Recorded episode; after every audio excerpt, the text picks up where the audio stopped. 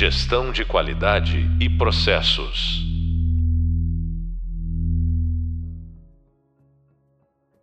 Bem-vindos ao podcast da disciplina Lean e Melhoria Contínua de Processos. Sou o professor Cláudio Parra de Lázari e no podcast de hoje vamos falar sobre indicadores. Para falar sobre o assunto, nossa convidada de hoje é Karina Perini. Karina é formada em Engenharia de Produção na FAAP, com honra ao mérito, concedida pelo CREA São Paulo, por ter se destacado como a primeira aluna do curso. É pós-graduada em Finanças e Eficiência Empresarial pela FIA. Possui MBA em Gestão Estratégica de Pessoas pela Fundação Getúlio Vargas. Na videoaula e no e-book, vocês já estudaram diversos aspectos relacionados a desempenho, indicadores, metas e melhoria contínua de processos. Nesse podcast, teremos a oportunidade de aprofundarmos alguns desses temas. Karina, inicialmente, muitíssimo obrigado por estar aqui conosco no podcast. Obrigada. Para compartilhar seus conhecimentos conosco. É uma honra estar aqui com você. Muito obrigado, viu? Imagina, obrigada pela oportunidade. Karina, então, para falarmos um pouquinho sobre indicadores, né? É, fala para a gente aqui alguns dos principais produtos e serviços oferecidos pelas empresas nas quais você trabalhou até o momento, por favor. É, bom, durante meus quase 10 anos aí de experiência, eu já atuei em grandes empresas de diversos segmentos, é, desde farmacêutico, varejo, petroquímico e mais recentemente bens de consumo. É, eu, eu, acho legal até é, explicar um pouco do, de cada um dos setores, que eu acho que claro. tem aí uma curiosidade, né, em relação ao farmacêutico, né? Então, na verdade, o farmacêutico, eu na empresa que eu trabalhei era mais voltada para diagnóstico, né? Então, a empresa ela era responsável por fornecer máquinas que realizam é, diagnóstico para grandes clientes, como por exemplo o Delboni, o Fleury. Então, aquela análise que você faz de sangue vai Sim. pro Delboni, pro Fleury, pro Alta, enfim. E é processado por uma dessas grandes máquinas para poder é, sair o resultado aí na, na mão da, das pessoas, né? Vocês forneciam os equipamentos para essas análises, é isso? Isso, isso. Eram equipamentos todos importados, né? Então a, a empresa ela fazia basicamente isso, né? É, então, para produção mesmo, a empresa não tinha nenhuma planta produtiva aqui. Mas eu já trabalhei também em empresas, por exemplo, uma petroquímica que é, fazia a produção de resinas e gases. É, então, antes da gente, sei lá, ter alguma garrafinha de plástico ou é, algum outro, alguma outro componente de plástico, primeiro são, são feitas essas resinas e, e depois é vendido para outros fornecedores que fazem essa, essa comunicação com o consumidor final, no caso nós, para, por exemplo, é, chegar uma, uma sacolinha de, de mercado aí nas nossas mãos. É, e eu também já trabalhei em varejo, então é, quando a gente fala de grandes redes aí de é, mercado, é, a, a, atacado, então eu também já trabalhei em empresa assim e recentemente eu estou numa empresa de bens de consumo é, mais voltada para a área de cosmético, vendas de produtos de skincare, perfumes, etc. Mas você vê, olha que interessante, você está trazendo para a gente, né, Karina, uma vivência bem ampla, né?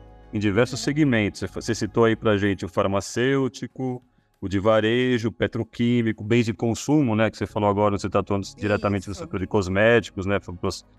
Uma empresa que produz esse tipo de, de bem, né? E, então você tem uma, uma, vasta experiência nessa parte de processos a, relacionados a questões de eficiência, produtividade, etc, né? Como que, se você puder, dessa tua ampla experiência, falar um pouquinho sobre como, como essas empresas, algumas delas, controlavam seus processos em termos de eficiência, em termos de produtividade. Como que isso era tratado dentro dessas organizações é, no, no, dia a dia? Você poderia falar para a gente, por favor?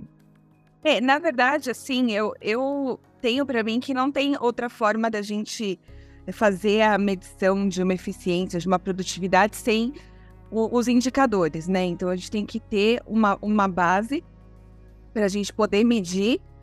É, e, e, quando a gente fala especificamente de uma empresa, seja ela qual for, né?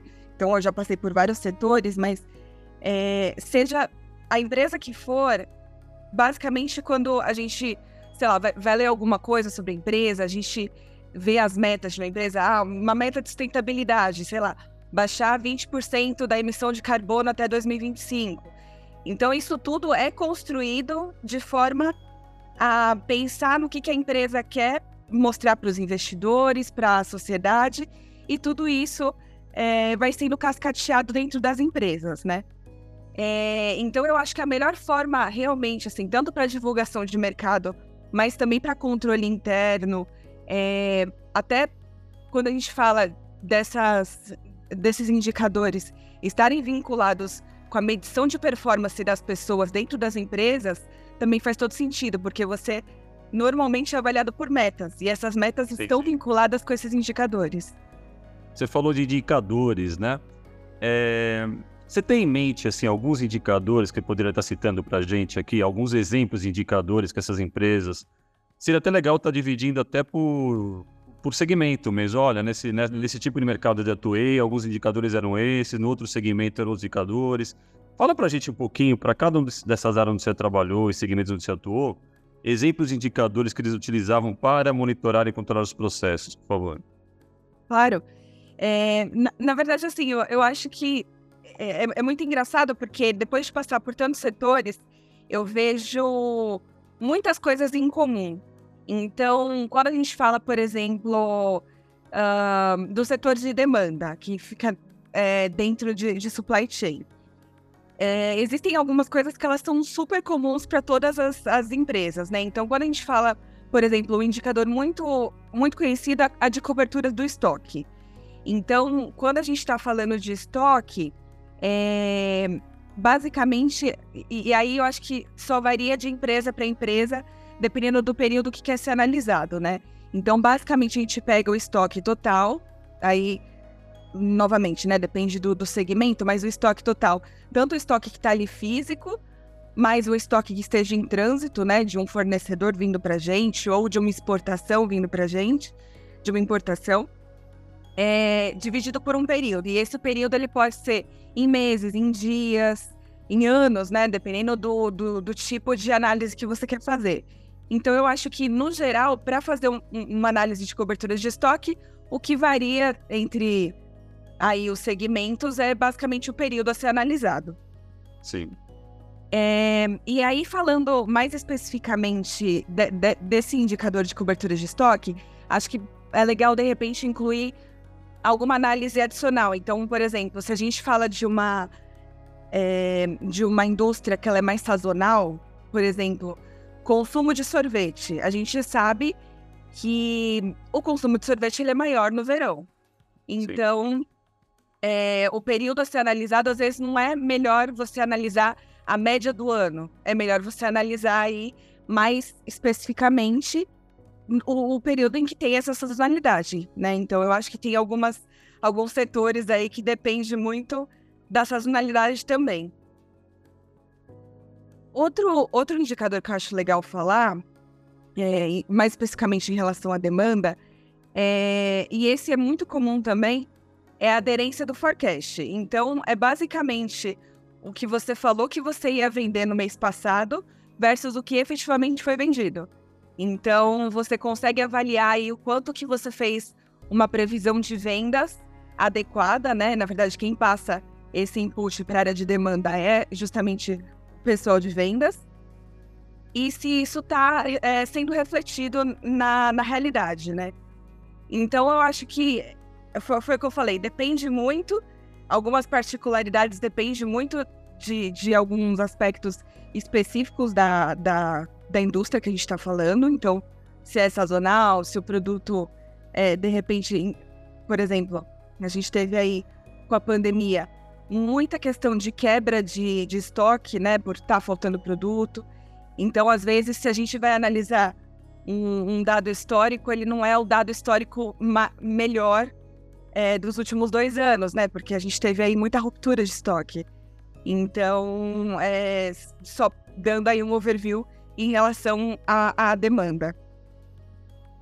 E aí, falando especificamente dessa questão da pandemia, é, é, interessante eu linkar em um outro indicador, que é o nível de serviço, né? Então, o nível de serviço ele foi bastante impactado pela pandemia. E o que, que é o nível de serviço? É basicamente o que a gente conseguiu atender de, de demanda dos nossos clientes, né? Então, é, às vezes, por ruptura, por estar tá faltando matéria-prima, embalagem, então teve muitos casos disso aí durante a pandemia. Então, o nível de serviço em, em muitas indústrias ele foi severamente impactado e até hoje a gente vê aí é, falta de produto e, consequentemente, reflexo em aumento de preços, como você pode ver em montadoras, enfim. Então, eu acho que nível de serviço é comumente medido aí em todas as, as indústrias. É, falando agora especificamente é, da, do, do setor de compras, a gente tem alguns outros indicadores que também são padrão para qualquer indústria que você vai, que é a gente medir a eficiência daquilo que está sendo negociado, ou seja, o saving, né, da, da, daquela negociação. Então, basicamente, existem várias formas de você medir isso, mas basicamente é a proposta inicial recebida menos a proposta final que foi negociada, né? Então, você consegue ter aí a, a medição da eficiência daquela negociação, daquele produto ou serviço. Também tem uma questão aí muito vinculada com é, o, o, nível de serviço, que é o lead time, né? Que é o tempo que a gente faz o pedido até a entrega dele, né? Então, também, né? Como a gente teve uma queda de nível de serviço, consequentemente, a gente teve aumentos de lead time muito grandes, né? Justamente por essa falta de produto, falta de matéria-prima, enfim. É... E eu acho que, assim, essas são, são, esses são indicadores que são muito conhecidos no mercado. É, às vezes você vai encontrar ele, é, eles em, em, outras, em outras empresas com outros nomes, né? Eu acho que, na verdade, o, o que muda é, às vezes, um, um termo, mas, no geral, ele é, ele, eles são basicamente assim. Então, por exemplo, quando você vai fazer uma análise de aderência ao forecast, às vezes você quer fazer uma análise não só para um mês, né? Então, não só quando você está falando do, do que você ia vender no mês passado, mas de repente você quer ver um horizonte maior. Então, você quer falar de três meses, né? Nos últimos três meses, o que, que você projetou e o que, que foi vendido. Ou você quer ver numa granularidade maior, você quer ver no, no nível de SKU. Então, depende muito do que do, do que está sendo analisado no, o tipo também da indústria que a gente está falando e o que está linkado nas, nos grandes indi indicadores aí da empresa, porque basicamente quando a gente fala de indicadores, a gente tem os indicadores das áreas, mas eles estão em última instância vinculados com os indicadores da empresa que estão vinculados com as metas da empresa, né? Então eu acho que é legal a gente pensar nisso como um cascateamento mesmo para as áreas e, e, e para poder medir e chegar no, nos grandes objetivos da empresa, né? Seja lá a redução de 20% de carbono ou qualquer outra meta. Ah, aumentar o faturamento em X%, aumentar a market share. Então, tudo isso está vinculado com, com o desempenho ali local daquele, daquela função que está sendo executada naquela área. Mas olha que interessante, né, Karina? Você trouxe para a gente aqui, né? Vários exemplos de indicadores, né? Eu verifiquei aqui que você falou de cobertura de estoque, aderência de forecast, nível de serviço, a questão né, da eficiência do que está sendo negociado, lead time, então são vários indicadores e você comentou né, que são indicadores muito utilizados né, em vários segmentos aí, vários setores da economia, né? Agora, deixa eu, você falou algo muito super relevante também, que é a questão do cascateamento, né? Nós temos ali a, o planejamento estratégico da organização, você tem as metas globais do negócio, né, do negócio em si, e aquela, aquelas metas são desdobradas né, em indicadores por setores ou áreas da empresa, certo? Sim. Deixa eu te fazer uma perguntinha. É, quanto à definição dos indicadores, geralmente, onde você, pela tua experiência, né, pelo que você tem visto, eles já vêm todos formatados da alta administração para as áreas? Ou as áreas, elas de repente, pela, pela tua vivência, elas tiveram alguma possibilidade de sugerir algum indicador ou outro, além dos propostos pela auto-administração? O que, que você vislumbrou aí nessa, nessa tua jornada? É, normalmente quando a gente está falando é, de metas, e eu vou falar, na verdade, numa estrutura local e numa estrutura global, funciona mais ou menos da mesma forma, tá? Mas é, quando a gente fala de metas em uma empresa, basicamente elas vêm é, da alta administração para gente. É, aí, a alta administração que eu estou falando pode ser. Tem, tem várias nomenclaturas, mas comitê executivo, é, o board da companhia, presidência, é, basicamente, pessoal, presidência, vice-presidência, enfim. E eles têm lá as grandes metas, e, e é, dentro dessas grandes metas são divididos em micrometas, que são indicadores aí que vão sendo cascateados. Normalmente, algumas não são negociáveis, né? Então, por exemplo, faturamento. Ah, temos que aumentar o faturamento em X% ah, no, no próximo ano. É, então, isso daí não é negociável, né? Mas o que vai ser feito para aumentar esse faturamento, aí isso pode ser negociado. Né? Então, eu acho que quando vai sendo desdobrado, quanto mais você entra no detalhe, mais você consegue ter algum tipo de flexibilidade aí para poder fazer essa, essa abordagem aí para chegar nessa grande meta. E é curioso até se a gente parar para pensar, tem algumas metas que elas estão até contraditórias, né? Então, eu vou dar um exemplo de um lugar que eu trabalhei, então é, não foi da minha vivência, mas é um caso típico, assim, de metas que às vezes elas estão ah, é, até conflitantes, né? Então, é, por exemplo, na área de transportes, quando a gente está falando de transporte, a gente tem, quando a gente contrata o frete de um caminhão para entrega de um produto, aquele frete ele tem um valor fixo, independente se você vai levar um pallet ou 20 pallets dentro do caminhão. Então, o que, que é melhor para a área de transportes, né? É, em termos de ocupação de caminhão, é melhor que a gente leve 20 pallets, porque está sendo mais eficiente fazendo aquela entrega.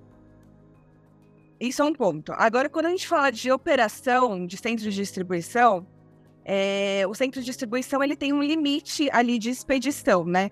De, de poder conseguir fazer o carregamento daquele caminhão de uma forma adequada. Então, e isso principalmente em, quando a gente está falando de, de indústrias que elas não são tão automatizadas, né? Porque são, que, eu acho que a maior parte aí da nossa realidade brasileira são indústrias que elas eh, são pessoas que estão ca carregando aquele caminhão, né? Então, quando a gente está falando de é, eficiência de expedição, de tempo de expedição, tem um limite, né? Então, você não consegue colocar, às vezes, você tem lá 20 docas, você não consegue colocar 40 é, caminhões sendo expedidos ao mesmo tempo, né? Você está colocando uma contradição mesmo, né? Porque do ponto de vista do caminhão, né, do, do transporte em si, você quer a maior carga possível, né? Só que você tem a limitação de quanto você consegue carregar. Isso, exatamente. de tempo, né? Para completar aquela carga, né? Então, uma, exatamente. Um número vai na direção contrária, contrária do outro, na realidade, né? Não, é exatamente isso. É exatamente isso. E, e, é, e, e, não só isso, né? Às vezes a gente tem algumas indústrias que ela tem, elas têm a característica de ah, é, uma maior concentração de pedidos no começo do mês, ou no final do mês, ou em alguns meses, né? Como foi o exemplo do sorvete que eu dei. É, então, como é que a gente faz o pessoal de transporte sair feliz, mas também o pessoal do, do, do, do centro de distribuição não ficar ali super estressado com a operação, né? Então tem que achar um ponto aí de, de convergência para, às vezes, o que tem como meta, como indicador melhor ali para o centro de distribuição, não necessariamente é melhor para a área de transportes e vice-versa. Então eu acho que é exatamente é, não só pensar, ah, temos uma meta de faturamento para ser batida, mas também pensar é, ali no, no, na forma com que o, o ambiente, a, o centro de distribuição, a operação, ela fica é, de uma forma mais razoável, uma forma mais é, fu funcional, exatamente, né? Porque, na verdade, não adianta você sobrecarregar a área de transportes ou sobrecarregar o CD, tem que achar um ponto ótimo aí, um ponto que é, esses indicadores eles sejam saudáveis para todo mundo. Viu, Karina? Algo muito importante também que, eu, é, que, eu, que a gente tem ressaltado bastante na disciplina é a questão de pessoas, né? Pessoas, equipes e lideranças. É um, em projetos de melhoria, né? Acompanhamento de processos, fundamental, né? O comprometimento, o engajamento das pessoas nos processos e como eles conduzem essas, essas melhorias em geral na organização. Como que, falando um pouquinho agora da, dos comitês, ou então como esses indicadores e metas são discutidos nas, nas organizações, como que você verificou isso na prática do dia a dia, por exemplo? Então você tem lá vai, indicadores e metas para um, um certo, para certos processos do negócio. Essas reuniões elas ocorriam com que frequência? Como que esses, como esses indicadores e metas eles eram divulgados internamente na, na organiza nas organizações? E como que eles eram tratados, seja quando os resultados eram satisfatórios, ou seja, quando a meta era atingida ou até superada, ou quando os resultados não eram satisfatórios, como que, como que, era, como que eram tratados essas, esses casos no, quando do não atingimento das metas, do ponto de vista da gestão de grupo, gestão de pessoas e, e, e debate quanto ao que se fazer na sequência, por favor. É, então, na verdade, assim, eu vou voltar um pouco. Eu, eu sei que acho que esse tema da pandemia está um pouco batido, né? A gente já está falando da pandemia faz bastante tempo, mas eu acho que esse é um exemplo claro de metas não batidas, né? Eu acho que a gente teve aí muito, muitos exemplos de metas não batidas por conta da pandemia. Eu, assim, falando especificamente de, de, de tempos, né? Quando que essas metas são discutidas? No geral, no começo do ano, né? Então tem um momento aí um pouquinho antes do começo do ano, dependendo da empresa, é, em que, ah, o que, que a gente quer começar a ver para o ano que vem? Né? Então eu, já tive empresas que eu trabalhei que era ano calendário, teve empresas que eu já trabalhei que era ano fiscal, né? Então o ano fiscal ele começa aí a partir de julho, é, mas em linhas gerais é basicamente dessa forma que funciona. É um pouquinho antes de começar o, o ano, são discutidas aí os desafios. E aí, falando especificamente do, do tema da pandemia, eu acho que o que foi avaliado durante esse período da pandemia, é lógico que depende das empresas, né? Mas é, eu, eu, sei que tem empresas que são um pouco mais agressivas no mercado em relação a bateu ou não bateu a meta, bate, é, cumpriu ou não aquele indicador. É, mas eu acho que eu, o que eu vi, não só na minha vivência, mas também de, de outros colegas me, meus em outras empresas, foi uma flexibilidade é, bastante significativa, principalmente quando a gente está falando de temas que não são do controle da, da pessoa ou da área, é, como foi o, o, caso da pandemia, né? Então a gente teve aí casos de, de não bater meta mesmo, mas que é, o, o que foi avaliado foi como aquilo é, como foi o percurso para tentar chegar naquilo, ou até é, o que, que foi feito para poder mitigar esse impacto, né? Então eu acho que às vezes é, é, muito mais você correr atrás de, de mitigar aquele impacto da melhor forma possível do que efetivamente bater a meta, porque quando a gente se depara com uma situação completamente fora do nosso planejamento, é literalmente pensar num plano de ação para poder mitigar aquilo. Então, o que aconteceu na pandemia, por exemplo, é, na área de compras, foi uma, uma questão de. Ah, ok, vamos ter um impacto aqui, sabemos que vamos ter um impacto por causa da, da pandemia. O que, que a gente pode fazer? Ah, vamos chamar os fornecedores para renegociar os prazos de pagamento, né? Então, é, para eles tentarem ser, ser mais, o mais flexíveis possível. É lógico que quando a gente está falando de uma cadeia né, de suprimentos, de uma cadeia inteira, todo mundo foi impactado. Mas de repente a gente tem alguns parceiros maiores, algumas empresas maiores que a gente conseguiria negociar um pagamento não em 30 dias, mas às vezes em é, 60 dias, que isso já seria melhor para o nosso fluxo de caixa. Então, isso foi feito é, em algumas empresas e, e é legal a gente conseguir ver o mercado todo se mobilizando para tentar mitigar essa, essa questão, né? Porque a pandemia realmente aí a gente, é, principalmente para quem trabalha em supply, a gente nunca tinha visto nada parecido. Algo, algo que é muito é, desafiador, né, Karina, quando a gente fala de indicadores e metas, é que, esse, é, é que esses indicadores e metas eles se, sejam conhecidos, né, por toda a operação. Então é muito comum, né? A gente verificar algo que ocorre no mercado assim, de repente, a alta administração define seus indicadores e metas, a gerência conhece, uhum. os líderes, mas de repente a operação ela não acompanha muito como aqueles os resultados estão evoluindo naquele indicador, se as metas estão sendo ou não atingidas, né? Voltando a essa questão da, da divulgação interna, você falou para a gente aqui que, via de regra, os indicadores, as metas, no caso, as metas são definidas no início do ano, início do ou ano, ano corrente mesmo, ou ano fiscal. Tudo bem, definiu. Como que o, como que as pessoas da operação tomavam conhecimento da, dos números dos indicadores, se as metas estavam sendo atingidas ou não? Havia reuniões sistemáticas com a operação? Qual era a periodicidade? Ou seja, como que esses números chegavam a quem estava tocando lá na base da pirâmide, ou seja, na base do, do, dos processos no dia a dia. Como que você tem, pela tua experiência, o que, que você viu que essas empresas adotavam como metodologia nesse sentido para estar tá, é, permitindo uma percolação, né? Que as, que as diversas áreas soubessem o que estava acontecendo em termos de resultados organizacionais?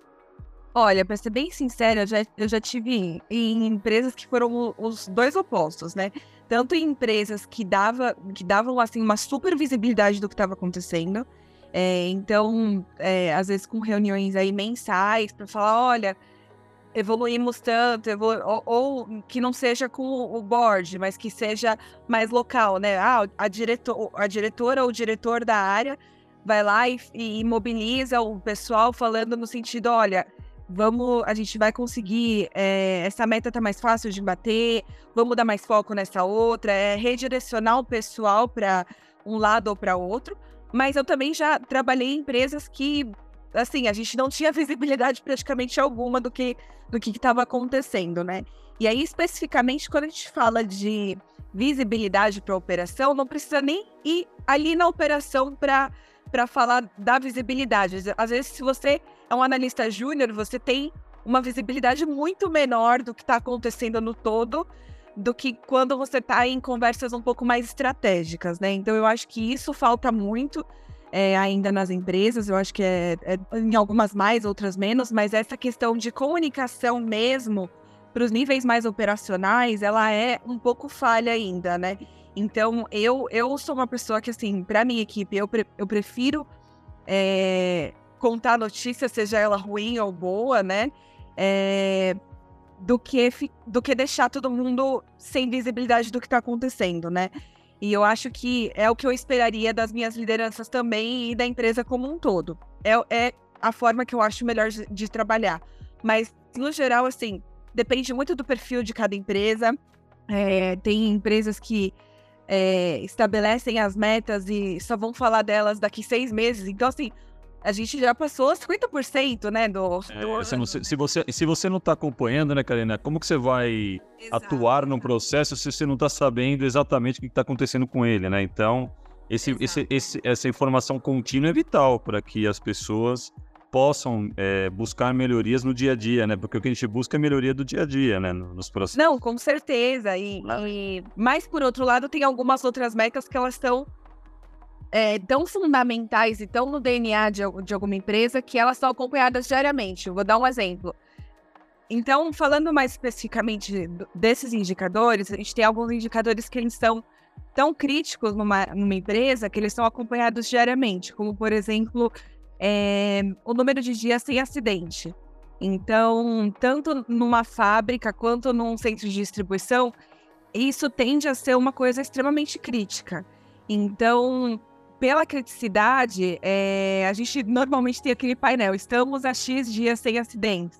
Então, eu acho que isso também é uma fonte de motivação para as pessoas é, levarem a sério esse tema da, da segurança do trabalho, que eu acho que é fundamental aí para a gente é, ter os nossos colaboradores voltando para casa, todo mundo quer voltar para casa é, são e salvo, né? E, e não só isso, mas cada vez mais as pessoas se atentarem aos detalhes, como por exemplo, tá numa, numa, numa indústria, numa planta de produção, ah, tem que pegar no corrimão, tem que andar na, na, na faixa de pedestre. Então, tudo isso faz parte da cultura de segurança. E eu acho que quando a gente tem um painelzinho ali falando, ah, estamos há mil e tantos dias sem acidente, isso motiva as pessoas, também engaja é, as pessoas ali da operação, principalmente, que estão ali no dia a dia, para que elas possam é, tomar cuidado com esse tipo de coisa que, às vezes, num escritório, por exemplo, a gente não, não tem tanta atenção. Ô, Karina, é, a gente falou, nós falamos aqui muito de processos, indicadores, metas, né? E e as empresas elas buscam a melhoria contínua, né? Dos seus uhum. processos, de, de tal forma que essas metas, com o passar do tempo, elas se tornem cada vez mais ambiciosas, né? mais desafiadoras.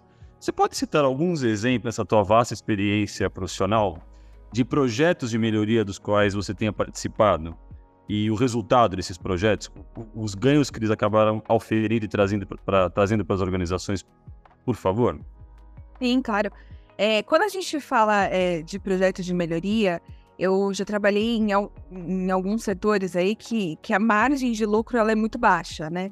Então, quando a gente está falando de margens baixas e, e, e, quando a gente já chegou no limite ali do custo, né? Então, quando a gente está falando de custo, custo fixo, né?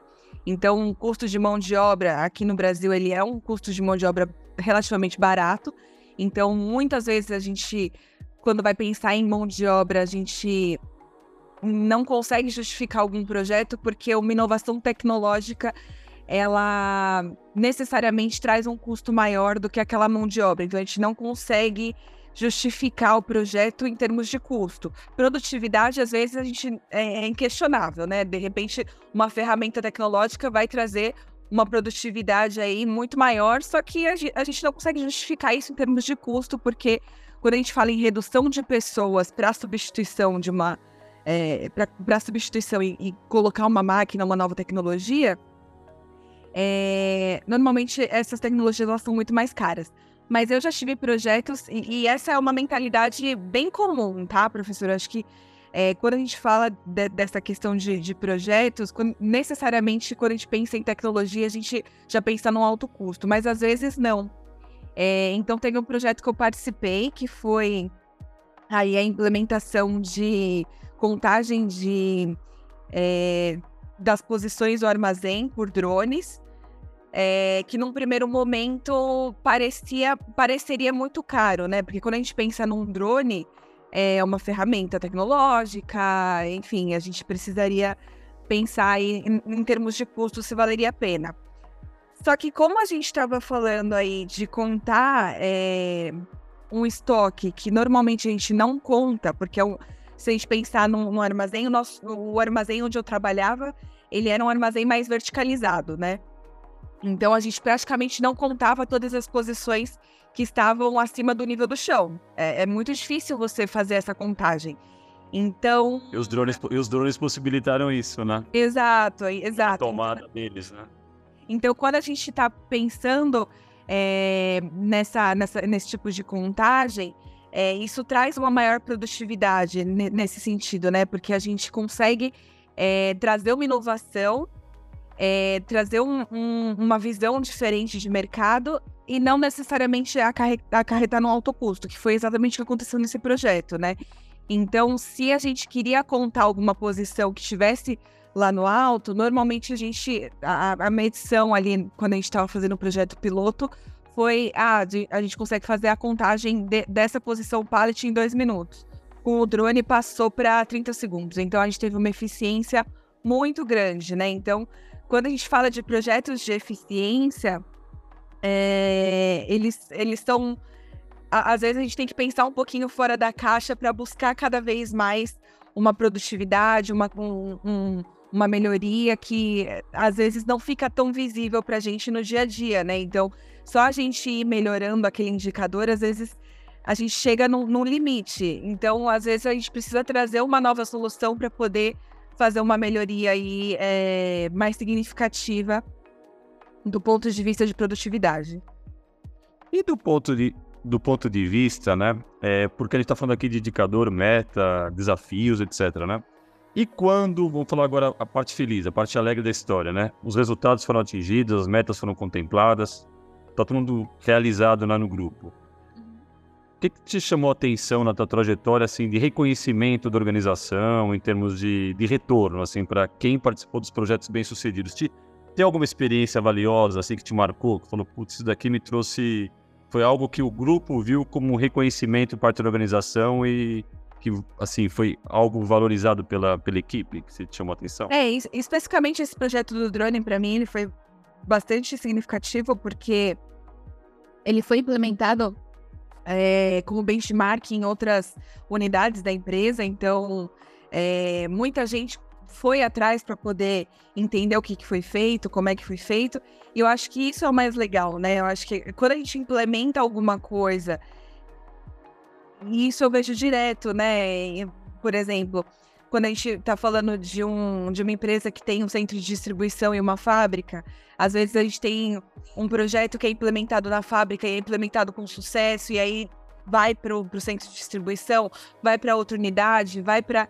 Então eu acho que é, a melhor coisa desse, desse reconhecimento é justamente você conseguir compartilhar com outras áreas da companhia, às vezes até um, um processo que na sua área ele faz todo sentido, e na, em uma outra você pensa, ah, acho que não faz tanto sentido, mas você vai ver ali no dia a dia, você consegue implementar a, a, a melhoria ali é, com uma outra visão, numa outra ótica, mas você mas no, no, no, fundo ela é a mesma coisa, né? Então você consegue adaptar, às vezes, algum projeto para outra área, para outro setor da mesma empresa. Então eu acho que isso é legal, né? A gente conseguir fazer esse compartilhamento de conhecimento de uma forma que todo mundo sai ganhando. Então não é a minha ideia, não é a ideia do fulano, acho que é a ideia da companhia e cada vez mais ir compartilhando aí é, as ideias e a, as melhorias. É um senhor crescimento profissional, né? Sim, com certeza. Quando você participa de vários projetos de melhoria, você cresce demais, tanto do ponto de vista do aprendizado, né, da, do, do, compartilhamento que você trouxe, né, do, da vivência profissional, quanto do ponto de vista pessoal mesmo, né? Uhum. De você perceber que você cresceu ali, que você ajudou não só a própria organização, mas muitas vezes a própria sociedade, né? De você estar tá trazendo ganhos que acabam servindo para todos os stakeholders envolvidos aí, né? Então, Sim. parabéns por toda a tua trajetória de sucesso, viu, Karina? Muito, muito gratificante ter você conosco. E aqui, mais uma vez, Karina, muitíssimo obrigado por sua participação nesse nosso podcast sobre indicadores e por toda a sua valiosa contribuição que você pôde compartilhar conosco aqui. Muito obrigado, viu, Karina? Obrigada, professor. Obrigada. É, quem quiser, eu, pode me procurar no LinkedIn. É, seria um prazer é, falar com vocês aí. Foi um prazer compartilhar um pouco da minha experiência. Espero que tenha sido útil e obrigada. Então, convido todos para participar do próximo podcast, que será sobre melhoria contínua. Bons, bons estudos a todos e muitíssimo obrigado.